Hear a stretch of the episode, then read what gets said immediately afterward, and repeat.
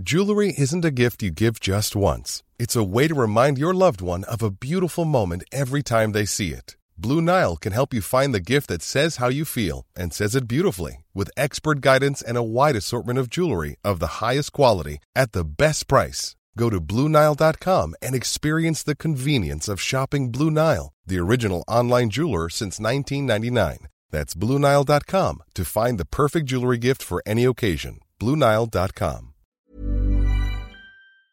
Y yo tengo en la línea telefónica al gobernador de Colima, Ignacio Peralta. Eh, gobernador, ¿cómo estás, Nacho? Buenos días. Hola, Adela. Mucho gusto saludarte a ti, a quien nos escucha. Muy buenos días. Y estamos a tus órdenes para esta entrevista, Adela. Igualmente, Nacho. Oye, cuéntanos cómo van por allá. Hablábamos hace un momento, eh, pues, de cómo va a ser la logística para la vacunación y pues no acabamos de entenderle, me dice el doctor, el doctor pues no acabamos de entenderle porque no se nos ha explicado cómo va a estar.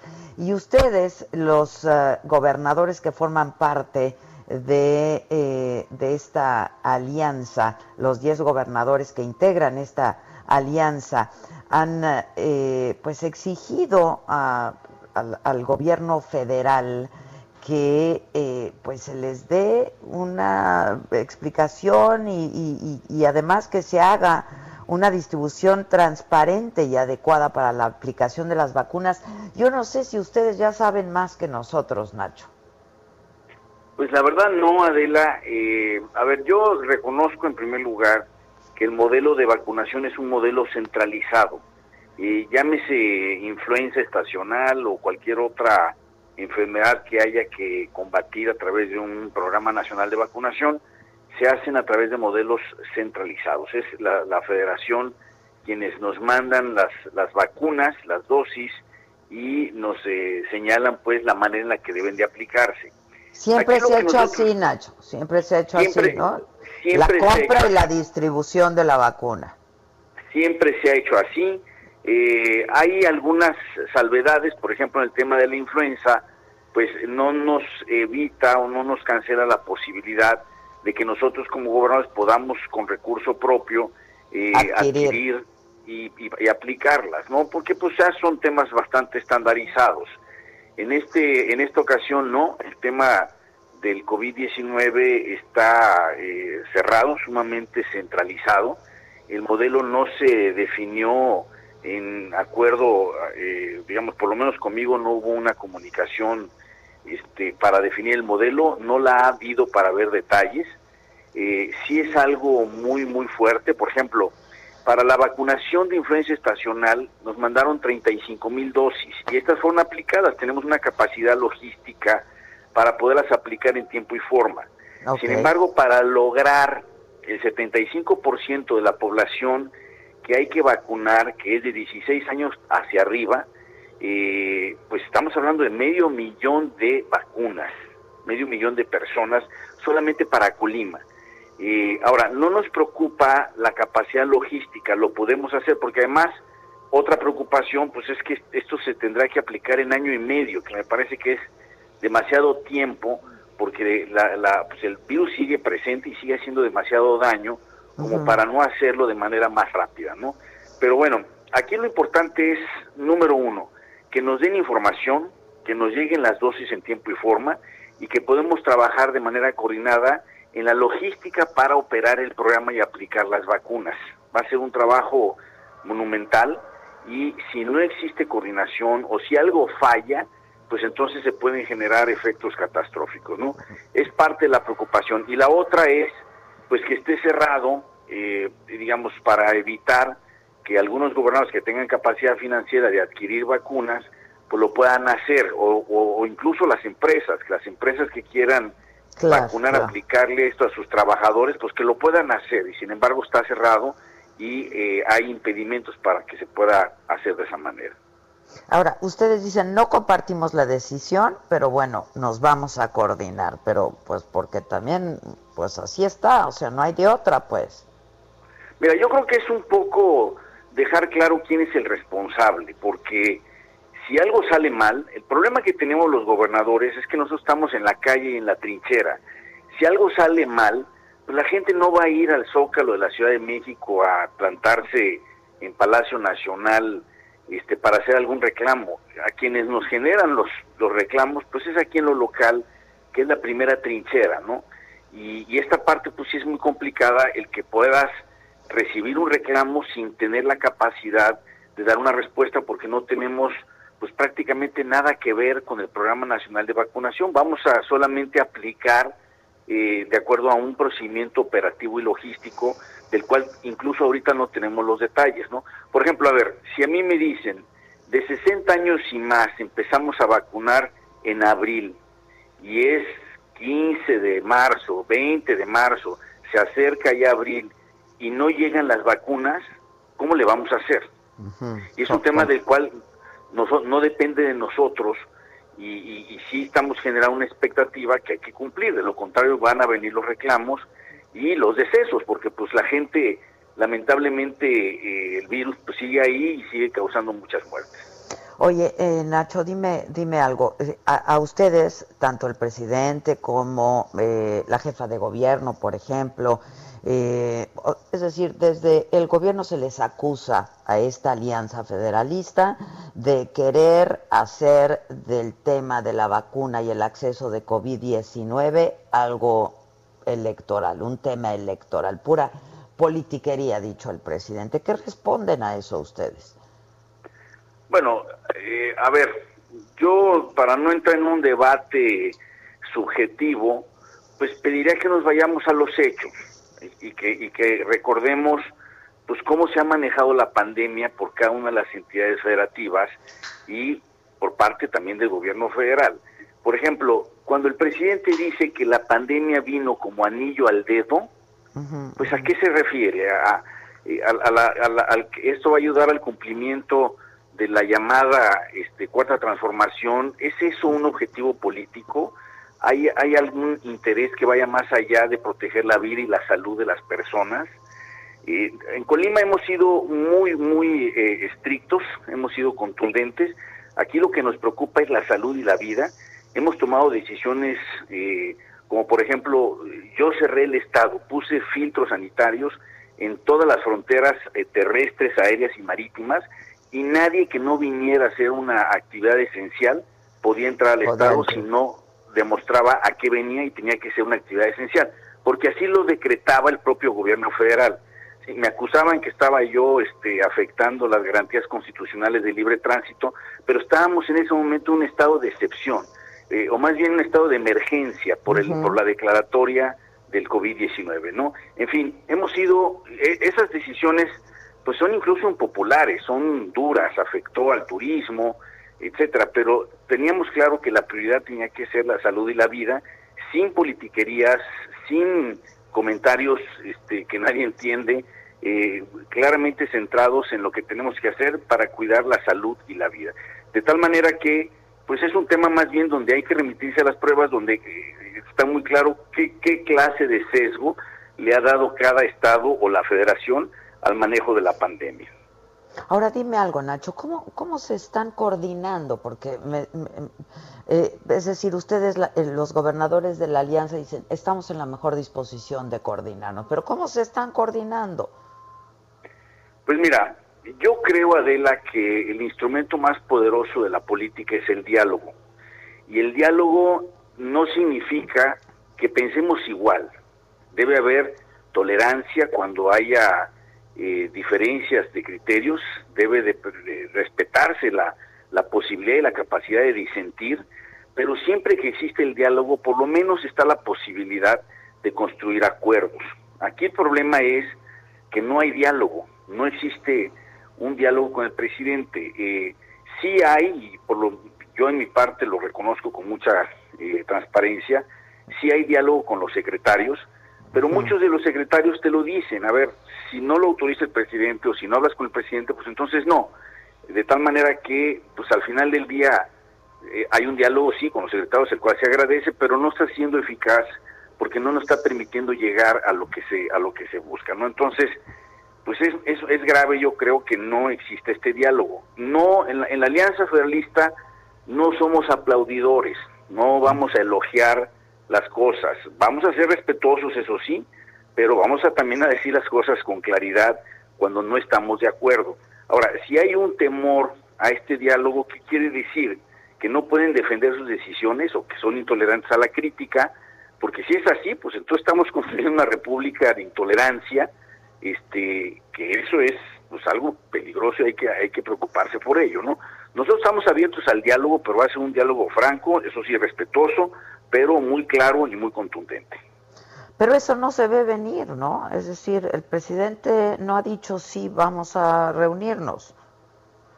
No, ha habido muchas misivas, muchas cartas, muchos mensajes buscando el diálogo y no ha sido eh, posible. Nosotros pues tenemos, eh, digamos, constancia de los intentos de, diálogo, de las pretensiones de, tener un diálogo, este, y no es por nosotros, ¿no? Si la puerta no se ha cerrado, somos 10 gobernadores, eh, somos electos constitucionalmente hablando, representamos a nuestros pueblos y a nuestras entidades federativas desde el Poder Ejecutivo, y me parece que negar un diálogo, porque yo preguntaría, bueno, ¿cuál es el problema para negar el diálogo? ¿Cuál es la razón? ¿No? No, no estamos, este, como incorrectamente se ha dicho, eh, queriendo pues separarnos de la República ni romper el pacto fiscal. Queremos hacer replanteamientos que nos permitan mejorar la gobernabilidad y atender mejor a nuestros gobernados.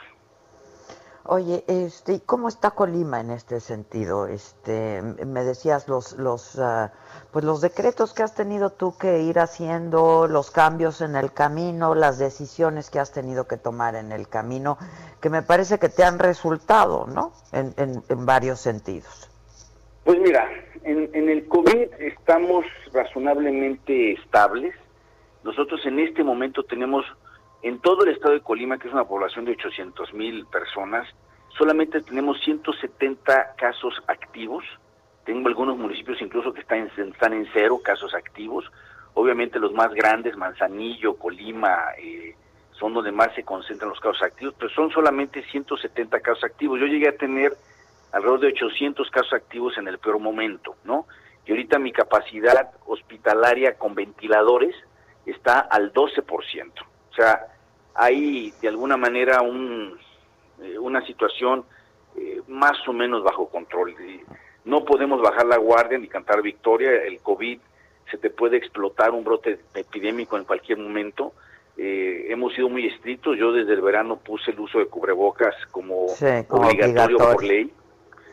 Este, y en fin, estamos, invertí cerca de 250 millones entre gasto directo para incrementar nuestra capacidad hospitalaria, eh, otros gastos indirectos porque generamos incentivos económicos.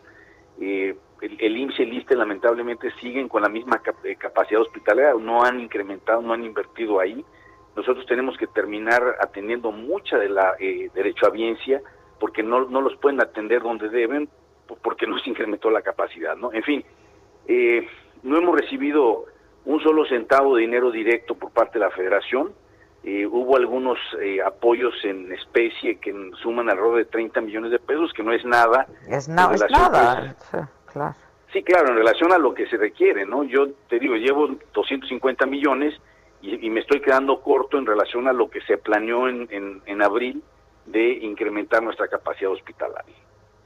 Oye, este Nacho, ¿y cómo, cómo ha reaccionado la ciudadanía en el estado a pues estas decisiones que has ido tomando? Digo, te lo digo porque tu aceptación eh, eh, pues ha, sido, ha, ido en aumento. Entonces, eh, yo lo leo como que pues ha habido aceptación por parte de, los ciudadanos, ¿no? A las decisiones que han ido que has ido tomando. Pues mira, yo creo que es un, un contraste eh, de diferentes formas de hacer política, ¿no? A mí me parece que el 2018 sí fue un catalizador, pero tampoco se trata de hacer un salto al vacío. La gente quiere cambios serios en algunos temas que lamentablemente no se fueron por la vía correcta, pero tampoco se trata de armar un circo, ¿no? Eh, creo que la gente quiere eh, seriedad en el debate, en las decisiones, pero sobre todo resultados y no solamente discurso. Eh, no sé, nosotros hemos intentado ser muy serios, hemos intentado ser muy transparentes, muy contundentes. eh, privilegiando lo que creemos que se le debe dar atención. Eh, tenemos muchos problemas y muchas limitaciones financieras. Yo estoy pues haciendo malabares para cerrar el año fiscal, sobre todo con el pago de aguinaldos. Te comento, por ejemplo, que es la primera vez en la historia, esto es la primera vez en la historia, que Colima no está recibiendo apoyo federal para el cierre de año. Para, para los aguinaldos, claro. Todos los años nos ayudan. Y yo creo que ese 80-20 del pacto fiscal se había sostenido asumiendo que el 80 es excesivo, es mucho dinero para la federación y poco dinero para las entidades federativas, porque parte de ese 80% finalmente se regresaba a las entidades, ¿no? Y de alguna manera el pacto fiscal funcionaba con un porcentaje tan desproporcionado, pero si ahora ese dinero no va a regresar a las entidades, pues entonces es cuando decimos que hay que revisar el porcentaje, porque ese porcentaje no es un tema patrimonialista, es dinero de todos los mexicanos y debe de ser eh, pues dispersado donde están las necesidades, ¿no? Pero si no va a haber voluntad política, pues entonces tendríamos que revisar el porcentaje para que no sea un tema de voluntad, sino que sea un tema de obligatoriedad legal. Oye, eh, Nacho, pues son estos dos temas los que han venido en, eh, recientemente exigiendo ustedes, los 10 gobernadores que integran la, la, alianza, el tema de salud y el tema de seguridad también, que es otro problema eh, que está presente ¿no? en el país y que pues con eh, la renuncia de Alfonso Durazo para que él se vaya a contender por la gubernatura en Sonora, eh, pues con quién están tratando ahora. Me decías, pues sí hablamos con los secretarios, pero ¿cuál es el mando en la Secretaría de Seguridad Ciudadana? Pues mira, no está claro, es increíble que ya tengamos, no sé, semanas, tal vez un poco más de, un mes, que con la salida de el secretario Durazo a su aspiración política, cosa que es válida y es legítima, pero que no se tenga claridad de quién está al mando en la Secretaría de Seguridad. Eh, yo, a ver, la coordinación en Colima no es mala con la federación. Yo me reúno pues, todos los días con la Secretaría de Marina, la Secretaría de Defensa Nacional, eh, la Guardia Nacional, eh, hay operativos conjuntos. En lo local la, la, comunicación es razonablemente buena y estamos trabajando en equipo, ¿sí? Eh, a nivel federal la comunicación es, es estándar, ¿no? Ahorita en este momento está llevando a cabo el Consejo Nacional de Seguridad. Me parece que es la primera reunión del año cuando debe haber dos, normalmente hay una en verano y otra en diciembre. La de verano, si la memoria no me falla, no se llevó a cabo. Tiene que haber dos por obligación de ley y eh, pues terminan siendo eh, discursos y, más discursos. Se necesita mucha efectividad, pero sobre todo se necesita también inversiones, ¿no? Eh, yo te puedo decir, por ejemplo, que aquí la Guardia Nacional nos está pidiendo hasta para balizar sus camionetas o para mandarlas al taller o para ponerles gasolina. Y bueno, si no tiene ni siquiera para eso, pues entonces de qué estamos hablando. Este, sí es un tema complicado y es un tema que debe de revisarse a fondo pues muy complicado. Estamos atravesando por momentos muy complicados, ¿no? En el país, sin duda. Muy complicados en todas las materias de política pública, de la en, medio ambiente, en el tema educativo, en la salud, no se diga, en seguridad, en el apoyo al campo, en el turismo, en lo que me digas. son temas muy complejos. Oye, este, pues dame tu opinión sobre el nombramiento de la nueva secretaria de Educación. Pues yo creo que es, eh, eh, digamos, muy congruente y muy consistente con los eh, nombramientos y la forma de administrar este país.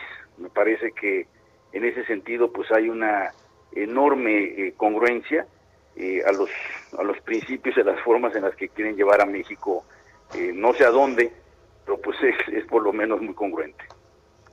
Oye, en redes sociales ya la gente está diciendo de Vasconcelos a Delfina, ¿no?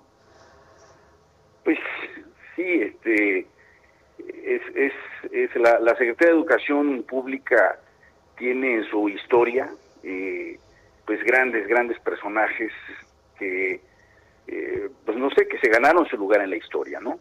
este, este, este nombramiento no tengo ninguna duda que también se va a ganar su lugar en la historia. No sé si en el sentido de Vasconcelos es en otro, pero bueno, eso ya lo veremos. Ya lo veremos, pero es un problema serio, ¿eh? Sí, sí lo es, y más en la... Sobre todo en la coyuntura, ¿no?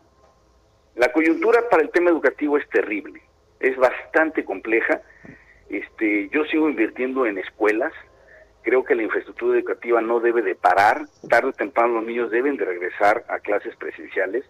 La infraestructura juega eh, un papel muy importante en el proceso educativo y este y además pues es la mejor manera de educarlos con los maestros en las escuelas, ¿no? Ese es un proceso que está más que superado, ¿no? Entonces estamos viviendo un momento muy difícil y este y bueno, pues eh, vislumbrar en qué momento pueden regresar los niños a la escuela no se ve tan claro, pero es necesario ya hacer esa reflexión. Pues ojalá vengan mejores tiempos pronto. Te agradezco mucho, Nacho, te mando un abrazo.